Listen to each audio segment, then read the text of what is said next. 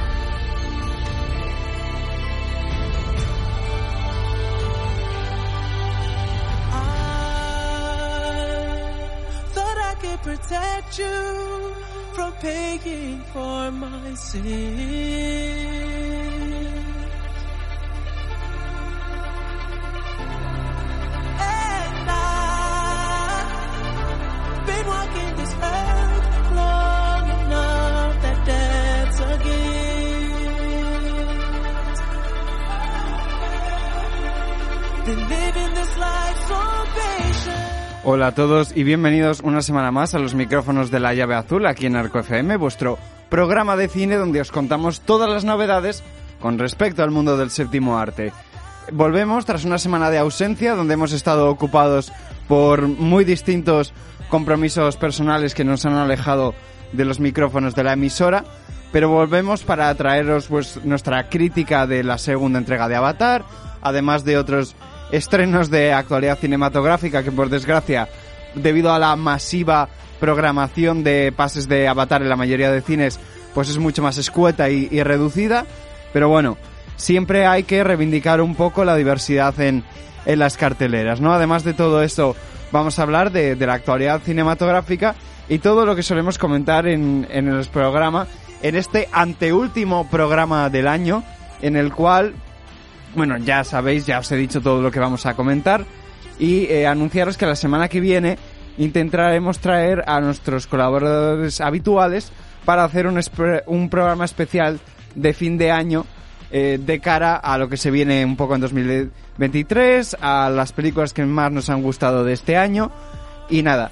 Y recordad que el próximo 6 de enero nosotros estaremos eh, de, de vacaciones y volveremos con nuestra programación habitual el resto del año eh, 2023, como no, eh, cada viernes en horario de las 6 de la tarde aquí en, en la emisora de Arco FM. Así que con esto, eh, primero de todo tengo que eh, darle mm, la entradilla a nuestro colaborador esta semana, Juan Calvo. Bienvenido una semana más a los micrófonos de la llave azul. Gracias por tenerme aquí, bienvenido de nuevo. Sí. Eh, me comentabas justo antes, cuando estábamos haciendo las previas de sonido antes de, de empezar, que no habías escuchado todavía el, el tema de The Weeknd, ¿no? Para la banda sonora de Avatar 2, que es con el que hemos empezado el programa.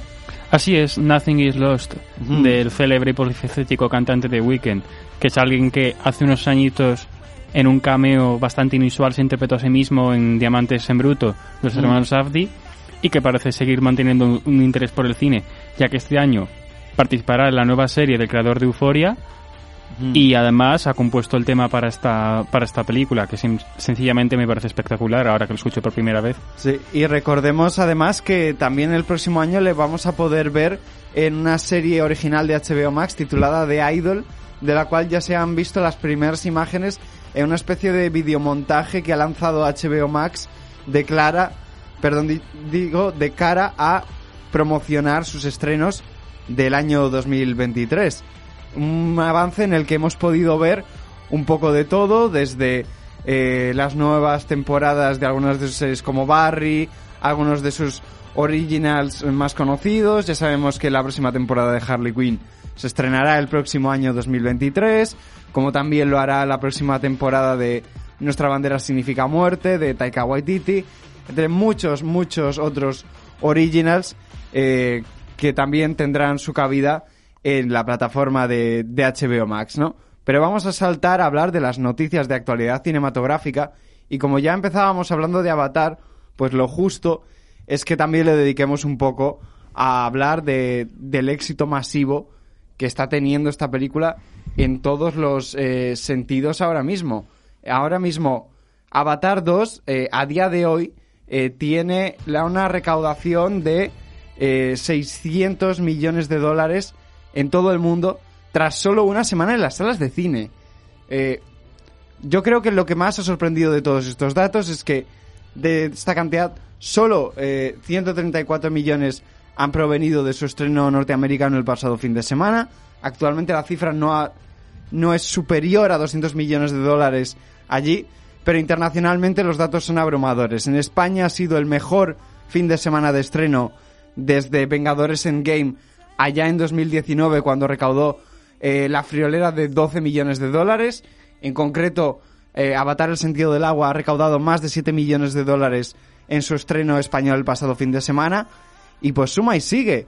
Incluso eh, ya hay mucha gente que estima que a pesar de que este fin de semana puede que no tenga las cifras tan potentes que, que se esperaban que pudiera tener, viene justificado porque este fin de semana coinciden en sábado y domingo, eh, Nochebuena y Navidad. Así que va a ser un fin de semana un poquito más eh, bajo de afluencia en las salas de cine y eso es posiblemente lo que le reste público este fin de semana. Pero mucha gente apunta a que eh, la verdadera historia del éxito de Avatar 2 la escribiremos a partir del próximo lunes cuando ya empecemos a ver qué clase de mantenimiento va a tener semana a semana y eh, cómo puede ir un poco eh, tapando huecos en su, en su presu- alto presupuesto que se estima de más de 460 millones de dólares. Así que veremos eh, lo que, lo que nos trae esta apuesta de, James Cameron, al menos a nivel comercial, y si justifica que eh, la tercera, cuarta, quinta, sexta entrega efectivamente lleguen a estrenarse. La tercera al menos sabemos que se estrenará porque ya está grabada y de hecho el propio James Cameron ya ha comentado que tiene un corte de nueve horas de la película. Pero bueno, eh, Juan, creo que todavía no has tenido oportunidad de, de ver esta nueva película de Avatar, pero ¿qué sensación te genera todo este, todas estas cifras que estábamos comentando? Bueno, James Cameron es un... Iba a decir un Titanic, así que Sí. es un titán de- del cine y su- así lo son sus películas, tanto en lo que significan lo que son la propia película como la recepción que tiene en el público. Efectivamente, todavía no he tenido el honor, espero, de haber visto Avatar el camino del agua. Es algo que probablemente vaya a corregir como muchos la semana que viene. He estado con trabajos y sus tres horas de duración no es algo que me asuste, pero sí es algo que tengo que tener en cuenta a la hora de ir a un cine por la tarde. De cara al éxito, pues es más o menos lo que estaba esperando, que tenga una recaudación muy buena, sin ser abrumadora todavía en estos primeros siete días, y que en cuanto terminen las navidades, si los espectadores van a volver al cine, que es algo que por la mayoría de gente que conozco es algo habitual entre familias, aprovechar estas navidades, siendo las navidades unos pocos periodos en los que muchas familias van al cine, la opción va a ser Avatar. Aquí, en Europa y pues, probablemente también en Estados Unidos. Así que a la película le queda un largo camino comercial que recorrer. Efectivamente.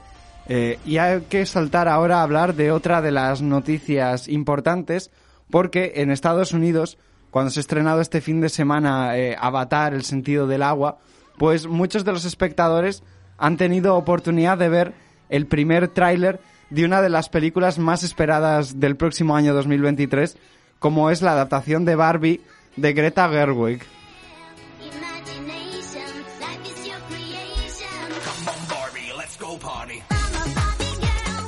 Efectivamente, y ya ese avance se ha podido ver online, ya está disponible. Y de momento yo creo que es uno de los trailers que más están comentando en redes sociales últimamente por su más que divertida parodia al arranque de 2001, una Odisea en el espacio, en lo que parece ser una especie de sátira de, mm, de la historia de la muñeca Barbie eh, protagonizada por Margot Robbie, en un tráiler en el que también hemos tenido oportunidad de ver ya un vistazo más en detalle a eh, actores como Ryan Gosling en la película, eh, Simu Liu también, eh, protagonista de Sanchi, también se deja ver, además de, bueno, un casting desde luego bastante espectacular, el cual eh, si queréis ir familiarizándoos con todas las caras, os, recomiendo que lo busquéis en internet. Ante este primer y yo creo muy divertido avance, ¿qué has opinado, Juan? Pues sorprendido. No esperaba que una película que se estrenará en julio ya, el 21, si todo va bien, tuviese un avance de esa forma tan inesperada con Avatar. Yo lo he podido ver ya el primer día y probablemente lo había visto unas 10 o 9 veces a estas alturas. Sí. Es gracioso, Mm. muy eh, eh, paródico y realmente no es te cuenta muy poco. Apenas es un, esa célebre imagen parodia de 2001 y unos fotogramas de la película. Lo que todavía no termina de descubrir el enigma de qué habrá hecho una directora como Greta Gerwig, eh, experimentada en el drama eh, con Barbie. Probablemente sea que vaya hacia el camino paródico, pero es algo muy improbable de adivinar. Es una película que desde luego el primer día estaremos por el interés que causa y por sus actores.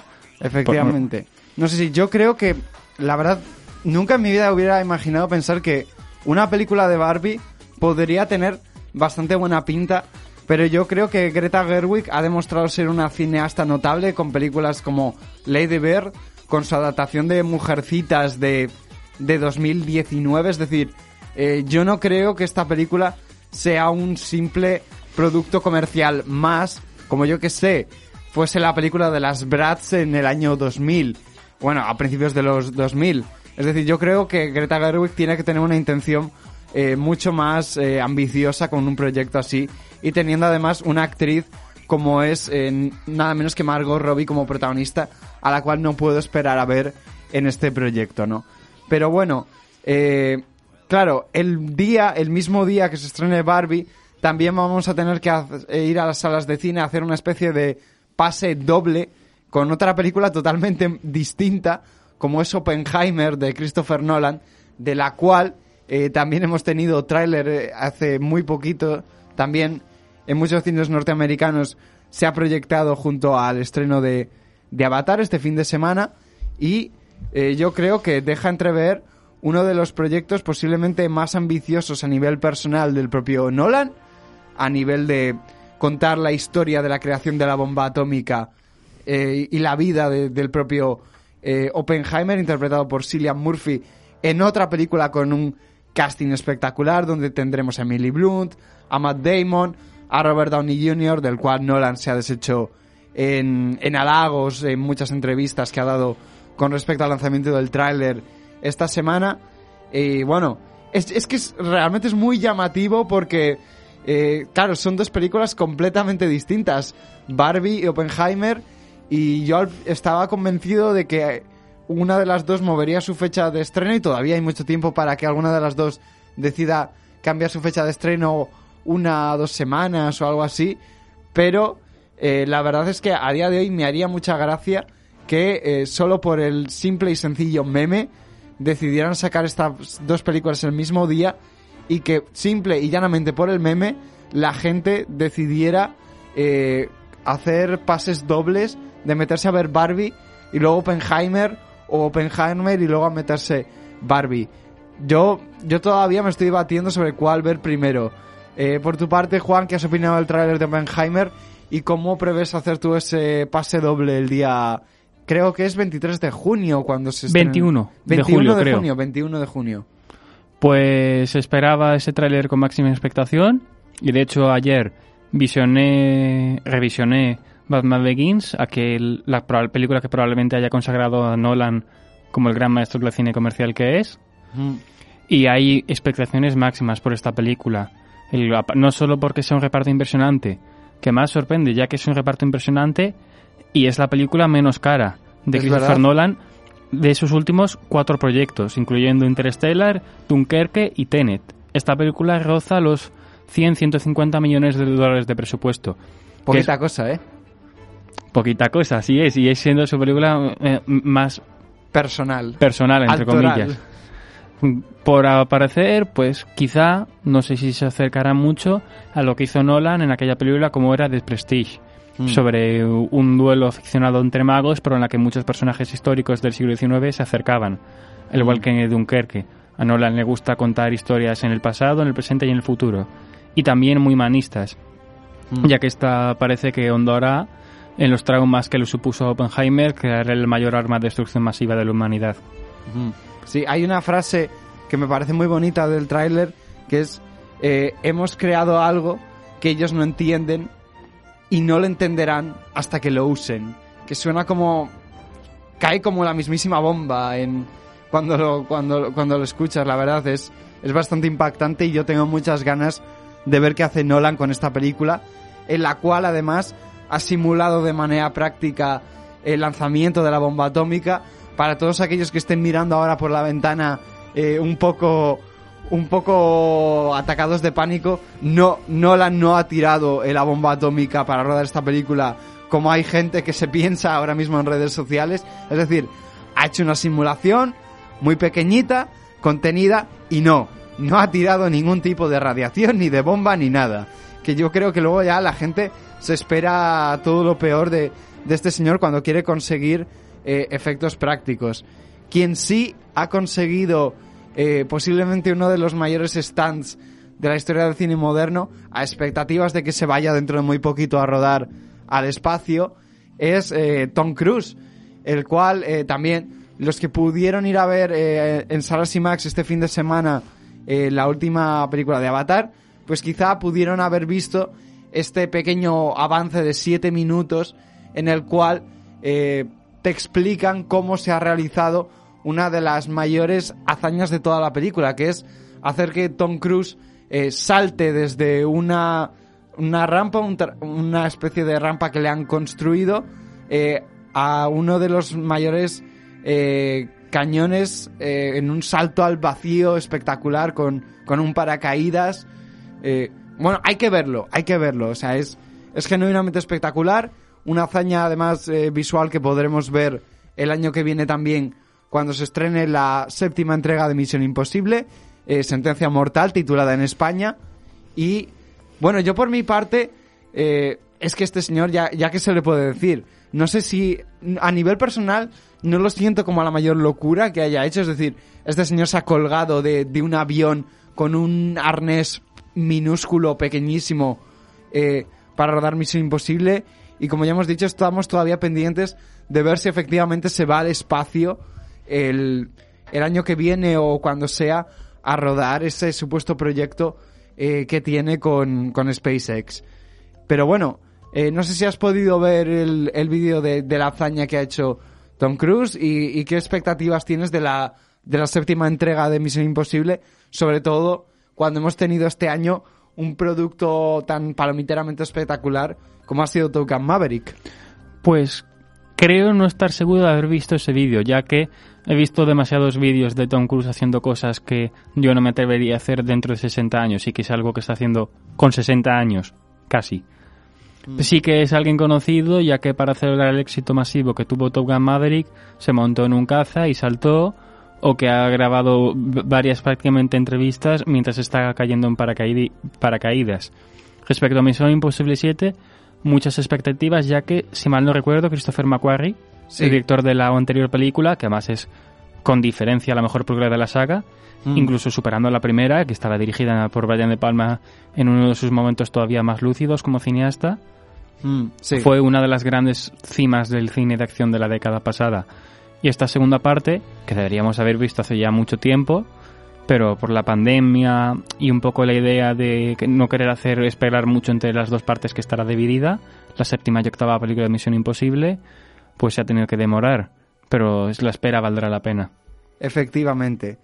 Y eh, vamos a hablar ahora de otra de las noticias importantes de, de la semana a nivel cinematográfico, como es posiblemente uno de los casos judiciales, yo creo, más interesantes que he leído en bastante tiempo.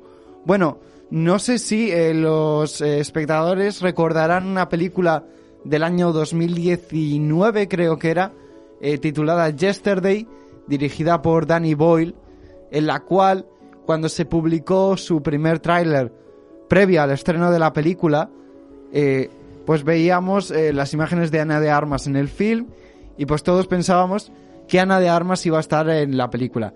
Pero poco sabíamos que unos meses más tarde, cuando se cerró el montaje de la película previa a su estreno en salas de cine, se decidió cortar la única escena en la que Ana de Armas estaba en, en la cinta. Y eh, un par de fans de, de la famosa actriz eh, protagonista de Blonde, en aquel momento, pues vieron este tráiler y decidieron ir al cine para ver esta cinta única y exclusivamente porque eran muy fans de Ana de Armas y querían verla en pantalla. Y claro, imagínate el chasco cuando has pagado todo lo que vale una entrada de cine para ver a Ana de Armas y resulta que Ana de Armas no está en la película. Así que estos dos fans se decidieron a demandar al estudio productor de la película eh, por publicidad engañosa y parece ser que eh, ya hay un veredicto al juicio y no tengo muy claro si es que han ganado eh, el juicio o no, pero eh, un juez eh, ha rulado una sentencia en la cual los fans tienen derecho a partir de ahora a demandar a, no sé a los estudios, a las productoras distribuidoras de estos films, si creen que el material promocional de la cinta que han visto previamente a ver la película ha sido engañoso. Es decir, que si nosotros mañana eh, vamos a ver el- la- una película de los Vengadores y resulta que Marvel hace lo que suele hacer habitualmente, que es jugar con los trailers a tratar de engañar para que los fans estén un poco despistados y no y se lleven alguna que otra sorpresa mientras ven la peli, pues posiblemente puedan esos fans puedan demandar a, Marvel. No me parece muy curioso esta sentencia y no sé a qué va a llevar realmente. No creo que tenga un, un gran impacto porque al final los estudios de Hollywood son, son grandes mayors con un montón de dinero como para llegar a algún tipo de acuerdo con los demandantes. Pero desde luego esto pone un nuevo, por así decirlo, un nuevo enfoque yo creo a la hora de plantearse cómo hacer los trailers y quizá Marvel se la piense dos veces antes de tratar de engañar a los espectadores eh, ocultando personajes. No sé, yo creo que cambia en cierto sentido la manera de entender un poco el cómo se arman los trailers ahora mismo en, en Hollywood, ¿no? No sé, Juan, ¿qué opinas tú sobre esta más que curiosa sentencia? Bueno, yo también me, me enteré por pura curiosidad de lo que había ocurrido con esta película, más Yesterday, que no fue precisamente una película muy reconocida de su tiempo que se recuerde ya estos días, del a veces bueno pero también irregular Danny Boyle. Me parece es una, que es una sentencia interesante, ya que el tráiler a día de hoy sigue siendo el arma principal para prácticamente vender una película. Y sí es conocido que muchas empresas como Marvel, DC, lo apostan todo en esos trailers que pueden cambiar cierto fotograma aquí, meter otro personaje allá, para, como has dicho, hacer sorpresa o sorprender a los, a los espectadores de qué, de creen que va a pasar en la película. Y puede que sea algo muy distinto. En cierta manera, entiendo, a los, entiendo por el motivo que hayan hecho la demanda, aunque tampoco sé si a la larga será positivo obligar a las empresas a que, bueno, habrá un cambio probablemente a la hora de hacer trailers, ahora a partir que se ha sabido en esta noticia. Sí que es cierto que últimamente el, trail, el trailer moderno adolecía de ciertos problemas, de... Exceso de epi- epicidad, para mi gusto. Sí, la impersonalización de los de lo- la impersonaliza- impersonalización de las personas ya no es un hombre, sino el productor de una película o el director de no sé qué o del escritor. Así que bueno, será un, un- un nuevo paradigma interesante. Que, por ejemplo, es que ahora se me vienen muchos ejemplos en la cabeza, pero quizá los, los oyentes recordarán cuando se estuvo realizando la segunda entrega de Deadpool y Terry Crews era uno de los actores que tenía un papel muy mínimo, pequeño en la película, tan pequeño que para confundir un poco a los espectadores sobre uno de los spoilers más grandes de, de toda la película, decidieron grabar pequeñas tomas exclusivamente para meterlas en el tráiler con el objetivo de hacer creer al espectador que su destino dentro de la cinta iba a ser otro. Claro, ese tipo de cosas, con ese tipo de sentencias, cambian completamente. Es una cosa como muy, muy particular que me ha llamado mucho la atención. Pero bueno, vamos a saltar a hablar de otra de las noticias más interesantes de la semana, y es que ya hemos conocido la short list, que llamaríamos las listas cortas de algunas de las categorías de los premios Oscar, en la cual ya conocemos más o menos las 15 cintas que optarían a este tipo de, eh, de nominaciones, ¿no? Y bueno, ha- han, sorprendido, sobre todo a nivel español. Sabemos que Alcaraz se ha quedado definitivamente fuera de la carrera por el Oscar, no está en la, en la lista de 15 f- finalistas que luego, de las que luego se seleccionarán los cinco nominados que estarán en, en los premios Oscar, ¿no? Eh, también, pues por otros ejemplos de películas que se han quedado fuera. eh, bueno, ya adelanto que no estamos hablando de las categorías grandes.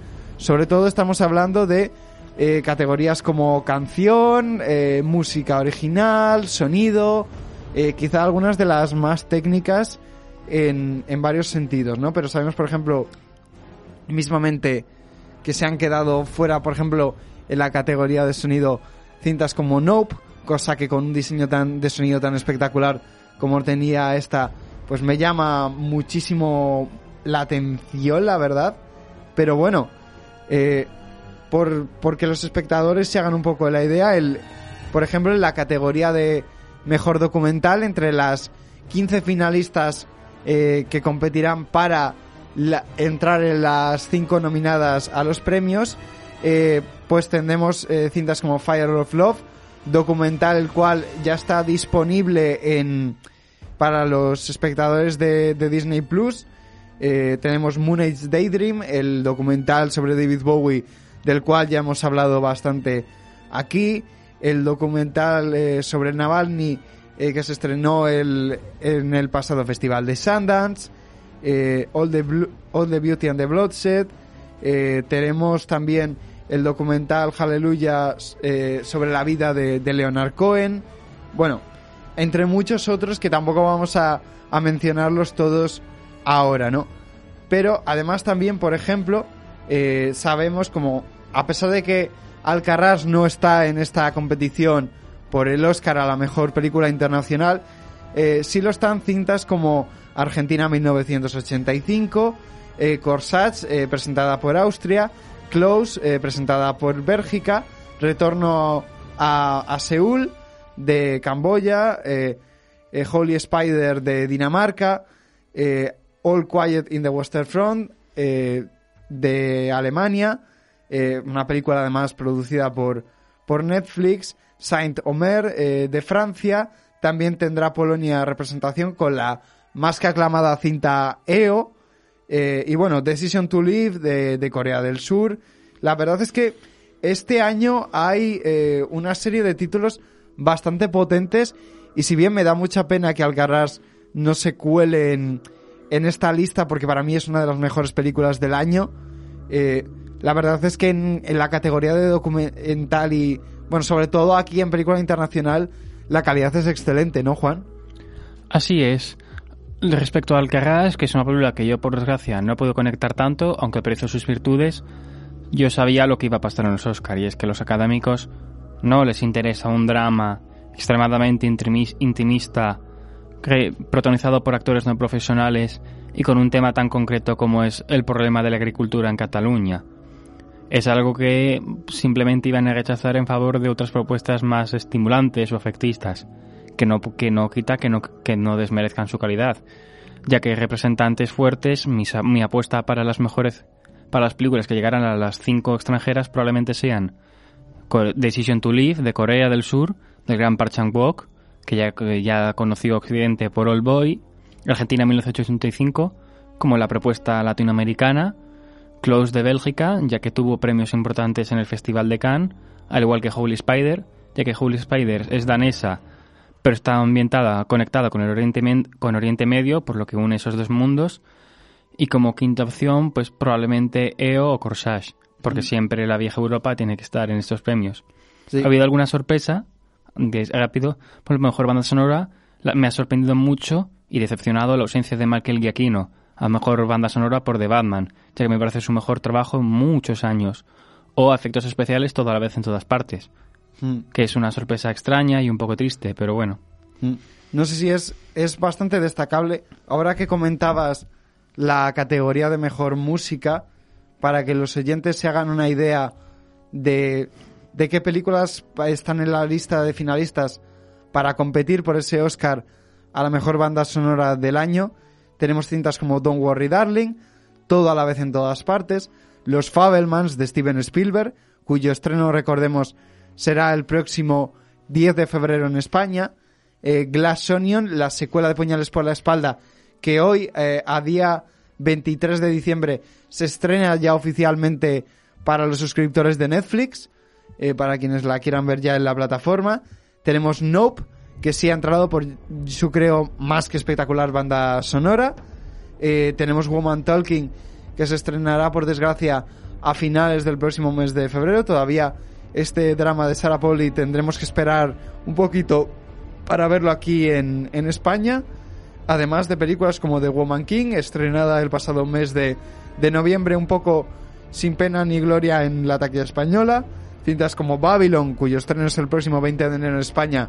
Recordemos la última cinta de Damien Chazelle, eh, director de La La Land o Whiplash. Eh, también Avatar, El sentido del agua, cuya banda sonora estamos escuchando ahora mismo de fondo. Eh, Black Panther Wakanda Forever. Bueno, eh, así podríamos seguir, ¿no?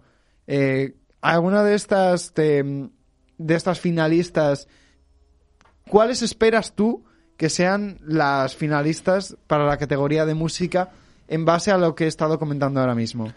Teniendo en cuenta que entrarán cinco, pues Avatar, probablemente desconozco el compositor ya que James Horner desgraciadamente no pudo componerla por su sí. trágico fallecimiento, pero es una banda sonora que es enorme, que tiene que estar representada ahí. Por otro lado, John Williams con The Fablemans, ya que Williams es el compositor con más Oscars y más nominaciones de la historia, y además ahora que se encuentra a punto de terminar sus últimos trabajos por retiro, un merecido retiro a los 90 años ya, que ha ha prometido que tendrá tras Indiana Jones 5, pues no me sorprendería que los Oscar incluso so- sorprendiesen entregándole la estatuilla.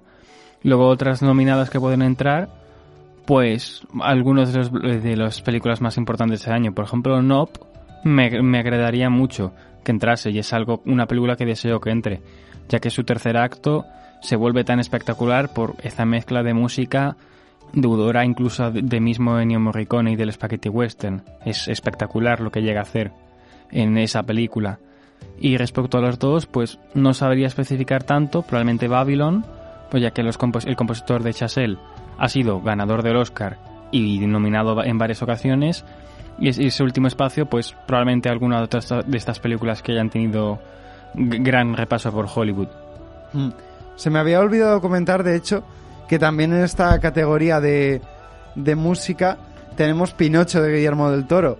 Recordemos, importante, porque esta posiblemente sea también una de las nominadas en otra de las categorías de la cual ya sabemos la shortlist como es ca- canción original. Aquí eh, tenemos en esta shortlist Lift Me Up, por ejemplo, de Rihanna, compuesta para la banda sonora de Black Panther Wakanda Forever. Eh, tenemos Chao Papa, como ya he dicho hace un momento, eh, compuesta para la banda sonora de Pinocho de Guillermo del Toro. Time, de la banda sonora de Amsterdam, la cual he visto Amsterdam hace muy poquitos, no días, no, semanas, y ni me había acordado, ni me había percatado de que había una canción original la banda sonora. O sea, con eso ya os digo lo mucho que me importó Amsterdam, la verdad. Eh, Nothing is Lost, la canción que hemos escuchado al arrancar este programa eh, para Avatar el sentido del agua, también está entre las finalistas para esta categoría. Eh, tenemos Good Afternoon, una de, yo creo, las canciones más divertidas de uno de los musicales que ahora mismo están arrasando en la plataforma de Apple TV, para quienes tengan Apple TV. Eh, es Spirited, eh, la comedia protagonizada por Will Ferrell y, y Ryan Reynolds, una cinta bastante disfrutona, la verdad. Yo, yo la recomiendo, yo me lo he pasado muy bien viéndola. Para quienes tengan Apple TV o quienes se quieran hacer una semanita de un mes de Apple TV para, para poder verla, posiblemente sea uno de los musicales más disfrutones ahora mismo en el panorama de, del streaming. Tenemos también Hold My Hand eh, de Lady Gaga compuesta para la banda sonora de Top Gun Maverick. Tenemos Carolina compuesta para la banda sonora de La Chica Salvaje compuesta por Taylor Swift. Eh, y además de, de muchas otras. También está eh, Selena Gómez en esta lista de precandidatos con eh, My Mind and Me, Mi Mente y Yo, compuesta para la banda sonora de ese pequeño documental que han hecho sobre ella, en, en a- que también está disponible en, en Apple TV. Además de, de unas cuantas otras como Nacho Nacho de eh, la banda sonora de RRR. Y bueno, y podríamos seguir comentando eh, unas cuantas películas más de estas. Yo creo, o al menos posiblemente una de mis favoritas era Chao Papa de Pinocho, pero veo mucha gente bastante convencida de que este año Rihanna es la principal candidata con esa canción compuesta para la banda sonora de Black Panther Wakanda Forever. No sé qué opinas con respecto a las canciones originales que hemos estado hablando. Bueno, que salvo algunas salvedades, como puede ser Chao Papa de Pinocho o alguna de las antes citadas, este es un año de grandes artistas con amplias audiencias compon- componiendo para cine. Por eso de esas cinco que quedarán, Rihanna, The Weeknd, Selena Gómez, Taylor Swift, incluso, bueno, es más, es más improbable Taylor Swift, pero esos artistas de renombre, Lady Gaga, que además Lady Gaga ya tiene un Oscar de hace unos añitos por Shallow, de Ha nacido una estrella, y alguno más son los que ocuparán la lista de, canciones son, bueno, canciones que se ajustan a la película, pero que siguen sonando los artistas, así que si te gustan, bien, si no, bueno, pues es otra canción más que escucharás en la radio durante dos semanas, hasta que pase la película de taquilla. Y me gustaría que ese quinto espacio estuviese rellenado por la de Pinocho, que es una película que no he visto, pero en la cual confío mucho. Veremos a ver. Eh, entre otras de las noticias que tenemos para comentar en este programa, que posiblemente es una de las que más gracia me hacen, no sé si Juan, ¿tú te acuerdas de una película de los 90 producida por Spielberg y Gary Marshall titulada Twister sobre eh, tornados en, los, en la cual, si mal no recuerdo, creo que Ellen Hunt era la protagonista de la cinta. Hace, hace mu- reconozco que hasta esta misma semana hacía años que no me acordaba de, de Twister. Yo me acuerdo que no era tampoco una película que a mí me me causase como mucha ¿cómo decirlo? Mm, no me causaba especialmente eh, grandes sensaciones porque nunca la, la consideré una gran película. Pero, oye, que vamos a tener una segunda parte de Twister. Por increíble. Y cómo no, se va a titular Twisters. Con ese al final. Eh, No, no tenía ni no, idea de que... el- Ellen Hunt, efectivamente, y Bill Paxton. Eh, Bill Paxton, por cierto, descanse en paz, que se murió hace muy poquitos años y era un excelentísimo actor. Hostia, y en la original también estaba Philip Seymour Hoffman. No habrá llovido desde, desde entonces. Eh, pero sí, efectivamente, vamos a tener una secuela de Twister. Y bueno, porque sí, supongo, porque tampoco era una película que se prestase a, a tener una, una segunda parte. Es decir, es una película sobre desastres, como puede serlo El Día de Mañana, 2012, todo el cine de Emmerich.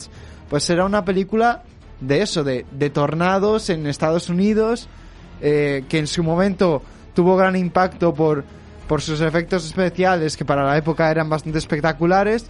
Y veremos a ver si esta continuación de Twister merece la pena a día de hoy o, o no tiene... Es que siento que tampoco va a haber ningún avance tecnológico espectacular para una secuela de Twister, con lo cual creo que se pierde el interés. Ya te digo, a mí Twister no es una película que cuando la viese me entusiasmase demasiado.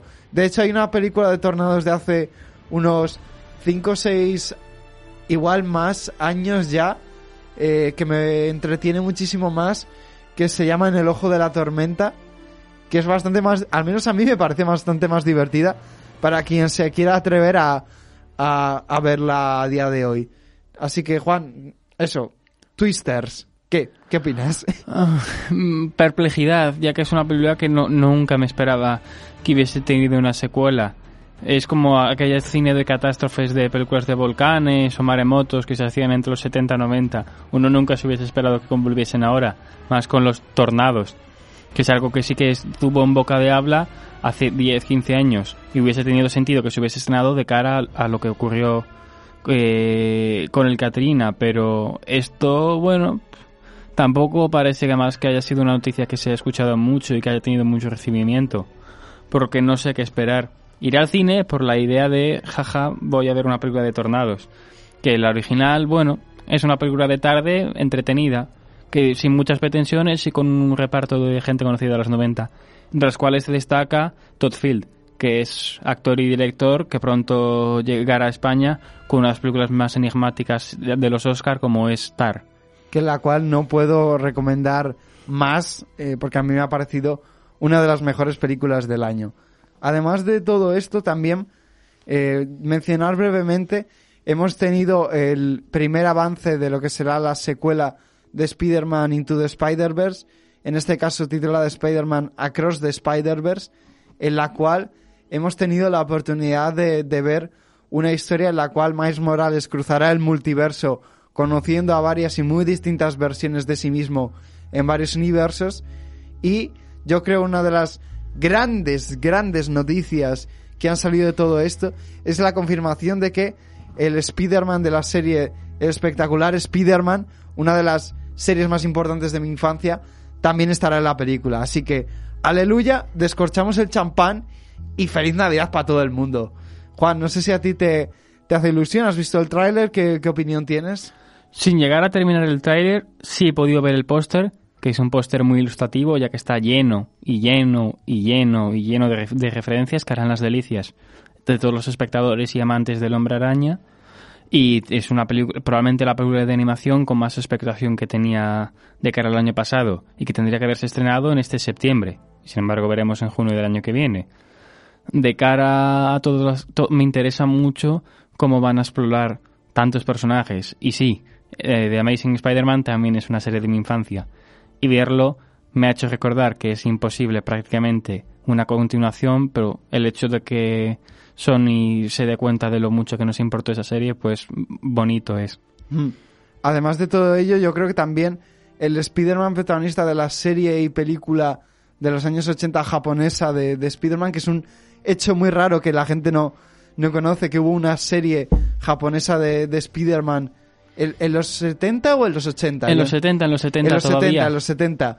Eh, pues también va a tener un pequeño cameo en esta película, así que quien conozca alguna versión, variante rara, curiosa del personaje, pues muy posiblemente lo veamos en esta película, lo cual va a ser muy, muy divertido.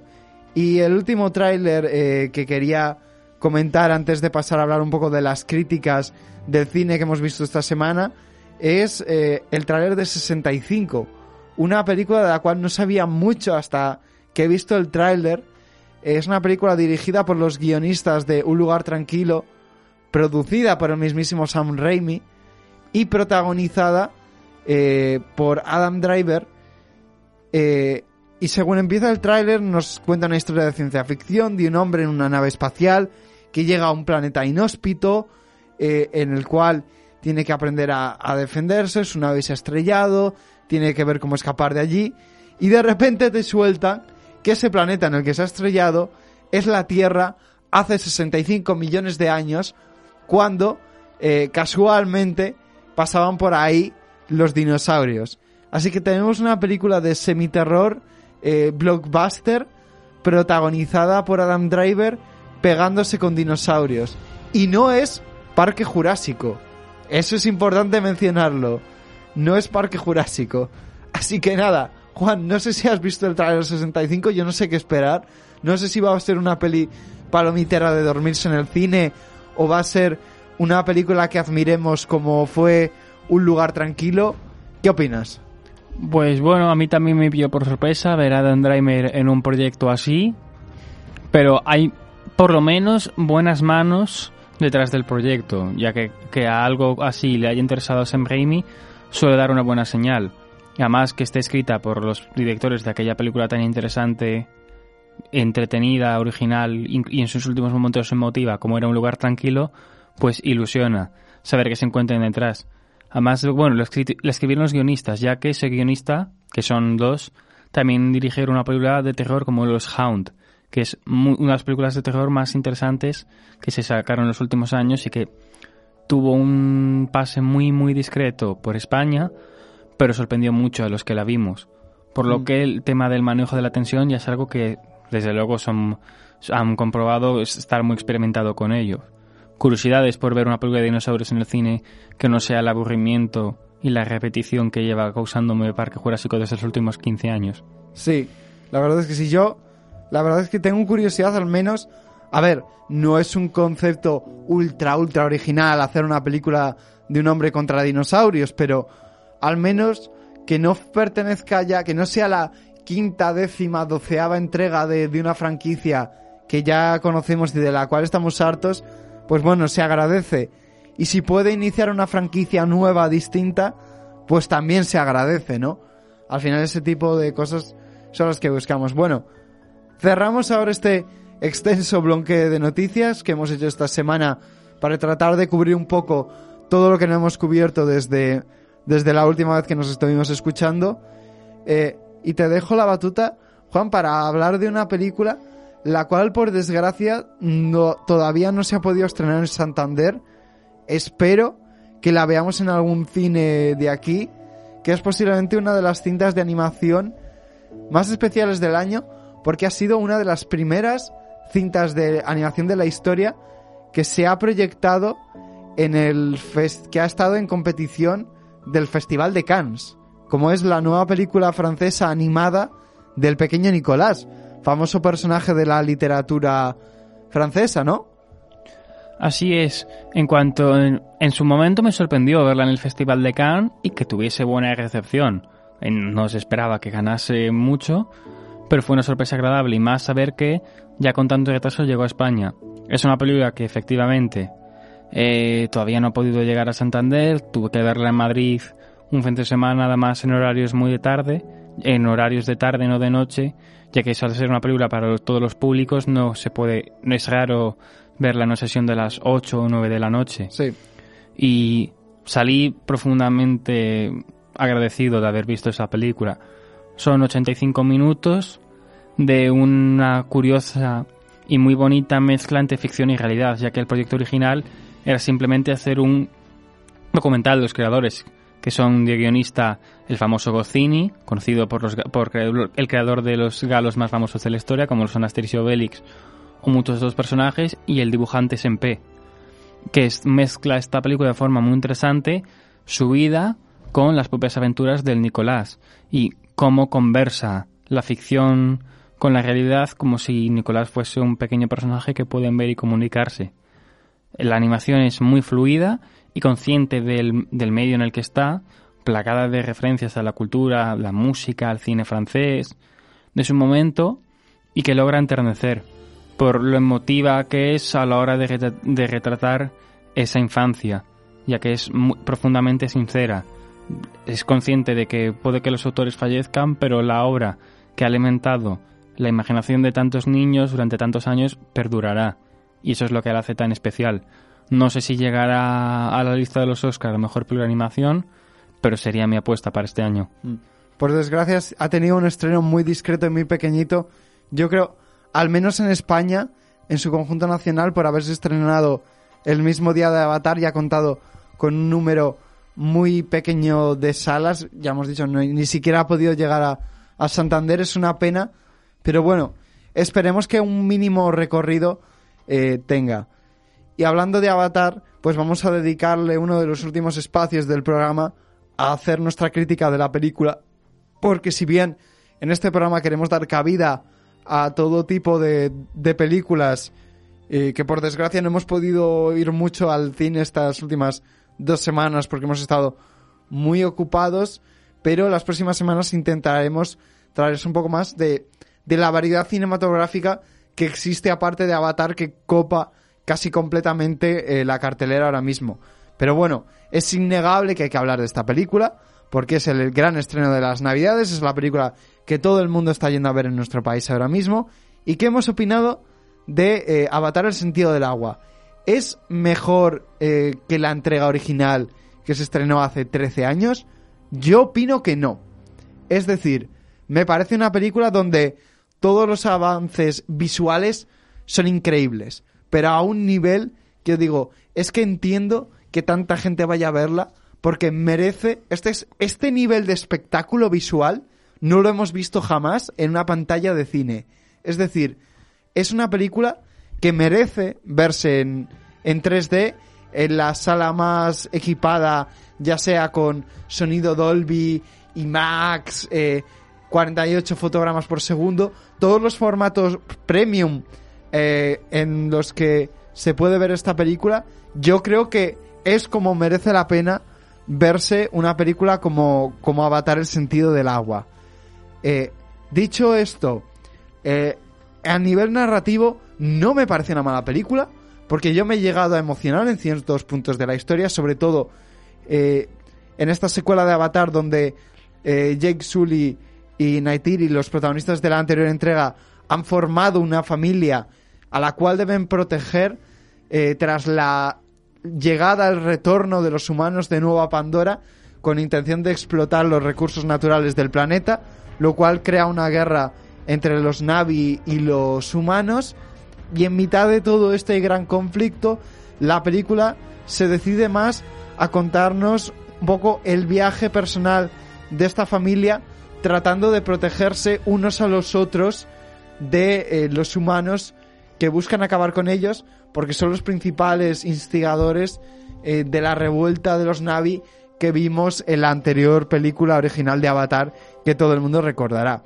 Entonces, en este sentido, yo creo que cuando explora la intimidad de esta familia, funciona muy bien, a pesar de que yo siempre he pensado que el personaje de Jake Sully tampoco era eh, el personaje más interesante del mundo y, yo creo que quizá era una de las cosas en las que más cojeaba la entrega original, que esa falta de un, de un protagonista que llenase la pantalla, que, que fuese verdaderamente icónico.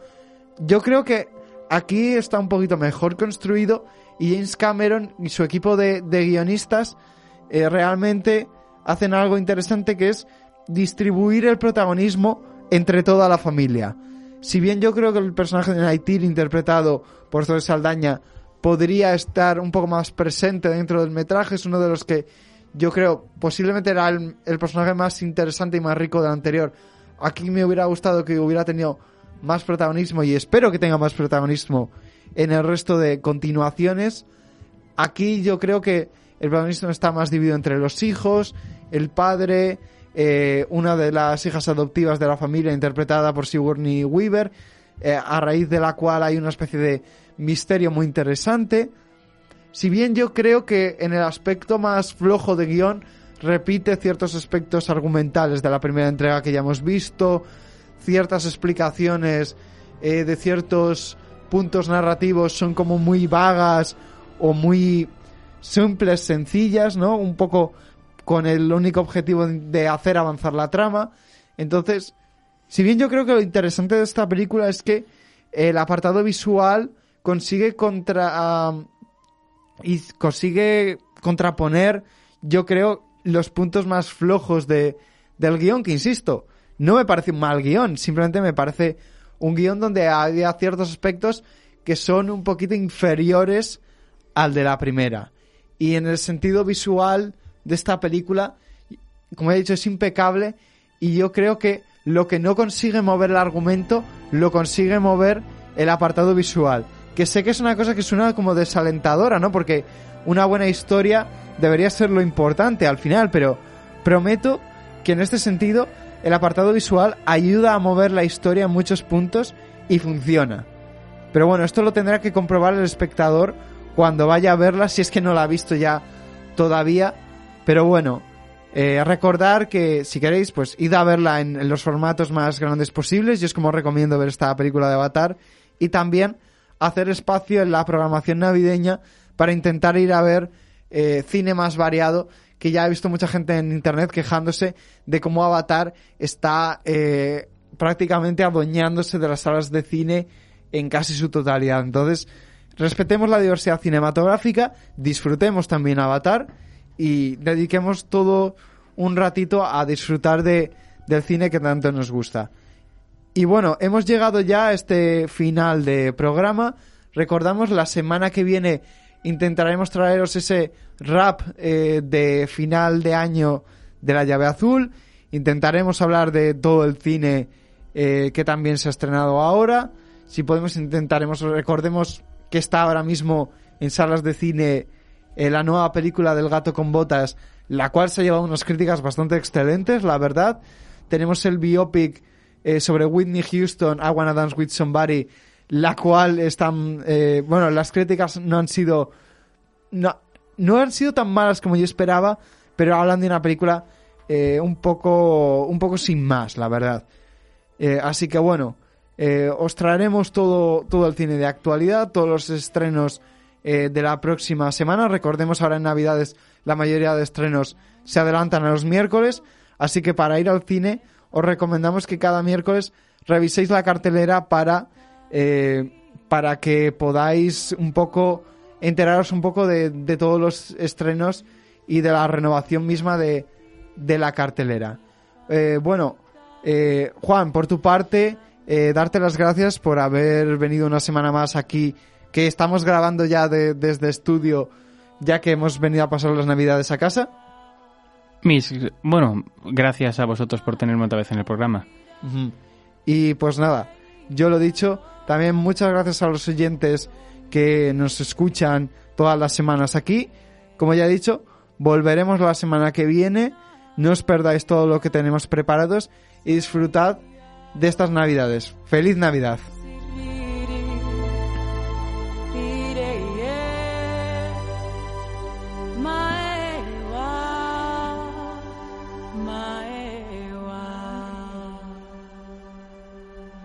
Zola makiri